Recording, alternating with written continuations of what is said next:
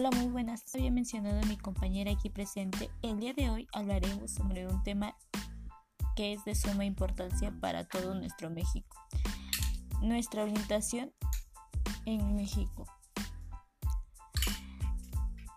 Es de suma importancia conocer este tema ya que la orientación educativa es un área que juega un rol fundamental dentro de nuestra educación básica y de suma importancia es conocer el desarrollo histórico por el cual ha transcurrido para llegar a lo que hoy en día conocemos como orientación educativa.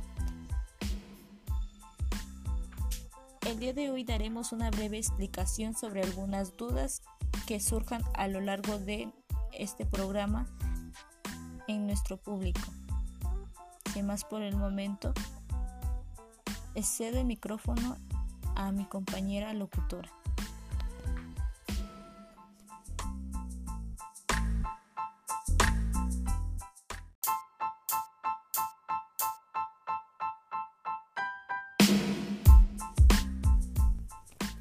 Así es como ya lo mencionó mi compañera aquí presente, durante este programa aclararemos cada una de sus preguntas y sus dudas.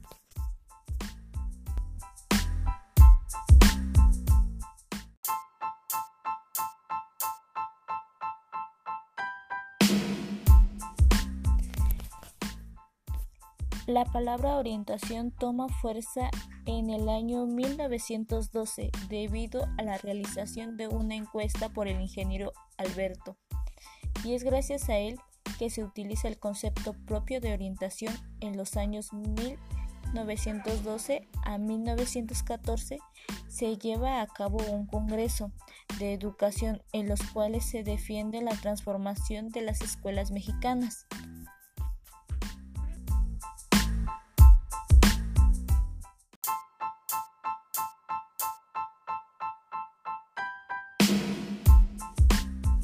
En nuestra actualidad, un profesionista dentro de esta área debe contar con una serie de capacitaciones, las cuales le ayudarán a un mejor desarrollo dentro de su trabajo como docente.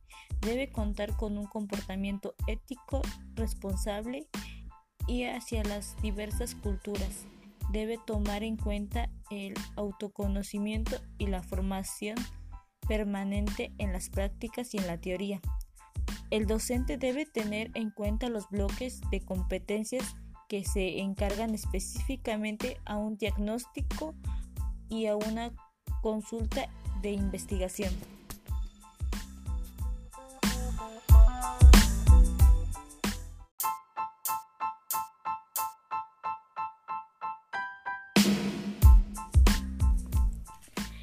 Bueno, las funciones de un orientador varían dependiendo de las necesidades de su situación, así como en el nivel educativo en el que se estén desarrollando. Pero para responder esta pregunta solo haré mención de dos. Número 1. La función diagnóstico.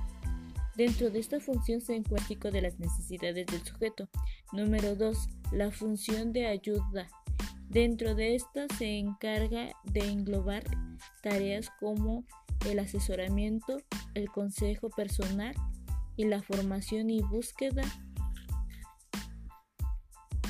Dentro de esta se encarga también de la ayuda en el proceso de toma de decisiones y en el apoyo en el desarrollo de proyectos vitales.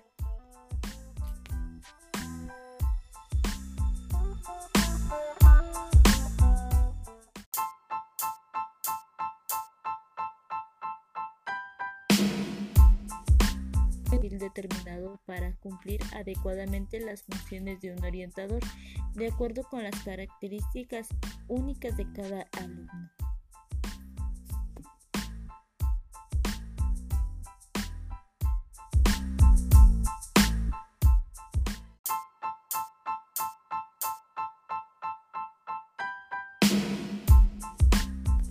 Dentro de este nivel, el orientador educativo tiene como propósito colaborar en el desarrollo integral del alumno. Se encarga de favorecer las creaciones y las aptitudes para lograr una vida plena, equilibrada y constructiva en el ámbito escolar, familiar y social.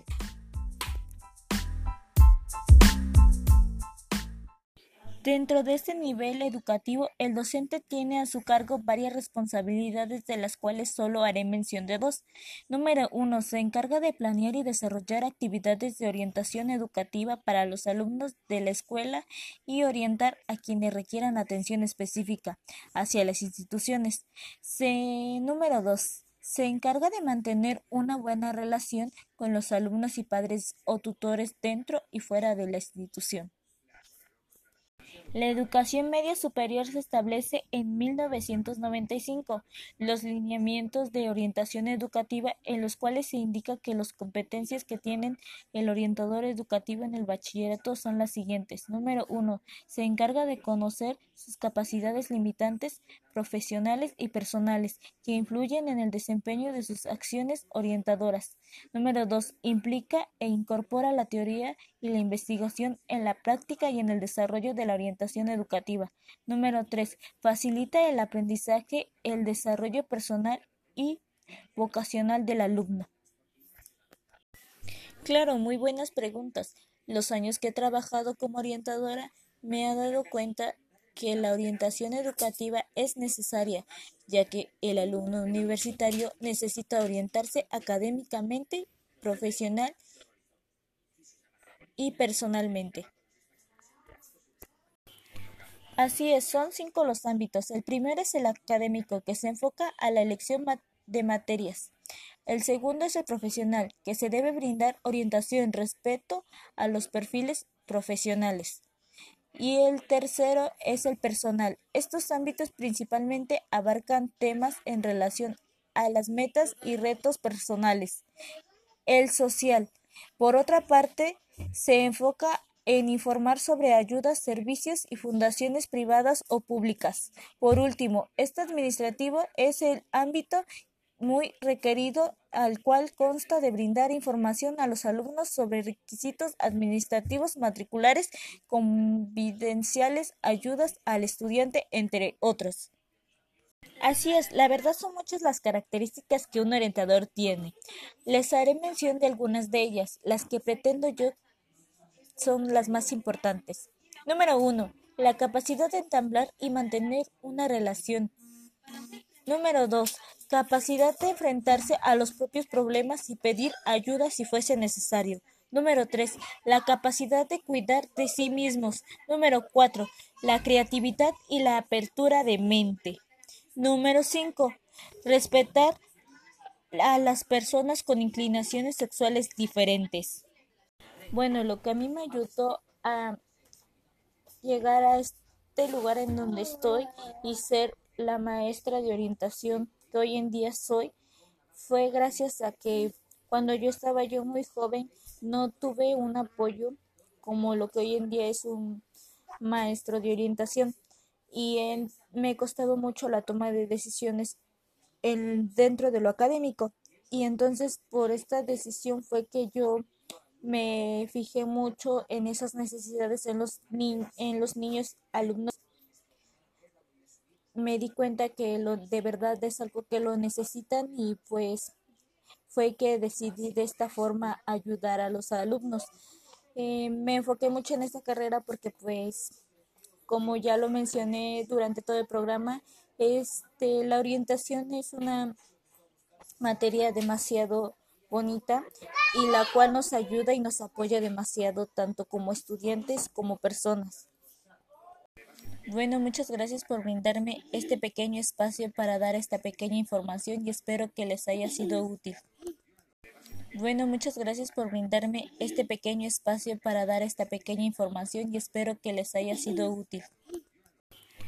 Así es, son cinco los ámbitos. El primero es el académico, que se enfoca a la elección de materias.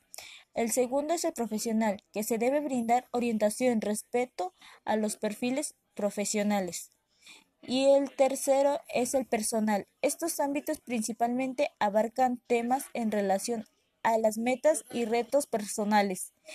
El social, por otra parte, se enfoca en informar sobre ayudas, servicios y fundaciones privadas o públicas. Por último, este administrativo es el ámbito muy requerido al cual consta de brindar información a los alumnos sobre requisitos administrativos matriculares, convidenciales, ayudas al estudiante, entre otros.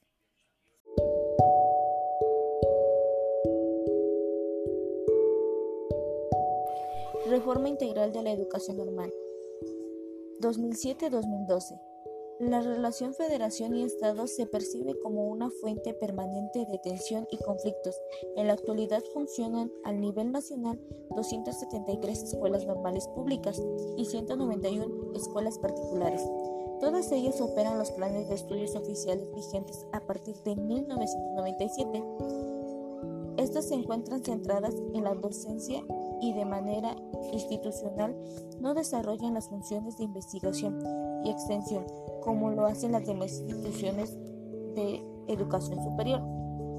No se cuenta con las políticas que orientan la regularización de ingresos, permanencia y promoción del personal académico de las escuelas normales. Actualmente, el porcentaje promedio de profesores de tiempo completo es de un 32%, con una variación del 15 al 70%. El 30% de los docentes tienen posgrados, mientras que el 45% de los estudiantes provienen de familias con ingresos mensuales menores. El máximo nivel de estudio de los padres es la secundaria, mientras que el de las madres es la primaria. En el 2005 se inició el programa de fortalecimiento estatal para las escuelas normales. Tiene como finalidad fortalecer la capacidad de plantear docentes y la compatibilidad de los programas educativos para cerrar brechas entre escuelas normales. Configura el Sistema Nacional de Planeación de la Educación Normal, su fortalecimiento de las instituciones para las planeaciones y la regularización de matrícula a nivel estatal. Se cuenta con exámenes generales de conocimiento para las licenciaturas de educación preescolar, educación primaria, educación física y educación secundaria, con 10 especialidades. En el 2008 se iniciaron los trabajos para preparar la evaluación de los programas de posgrado.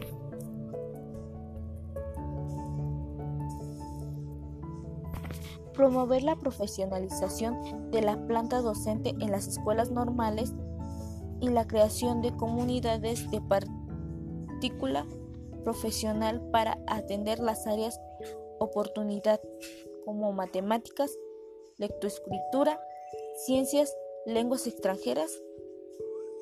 El programa para desarrollar la investigación asesorial especializada para el ingreso y programas de posgrados de calidad y participar en fondos curriculares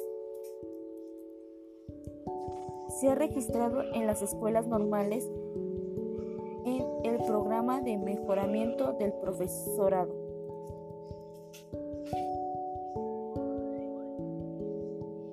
Principales características es establecer un protocolo riguroso para el ingreso de las escuelas normales, garantizar el apoyo económico de las y los estudiantes de bajos ingresos y alto desempeño académico, se continúa con el programa de becas para apoyar la particularidad intensiva del servicio social. A partir del 2007 se incorporan las escuelas normales al programa PRONAVES. Impulsar la instrumentación de programa de tutorías dirigidas a los estudiantes de las escuelas normales. Impulsar el uso de recursos en línea para fortalecer el conocimiento de los estudiantes en las disciplinas de enseñanza de educación básica.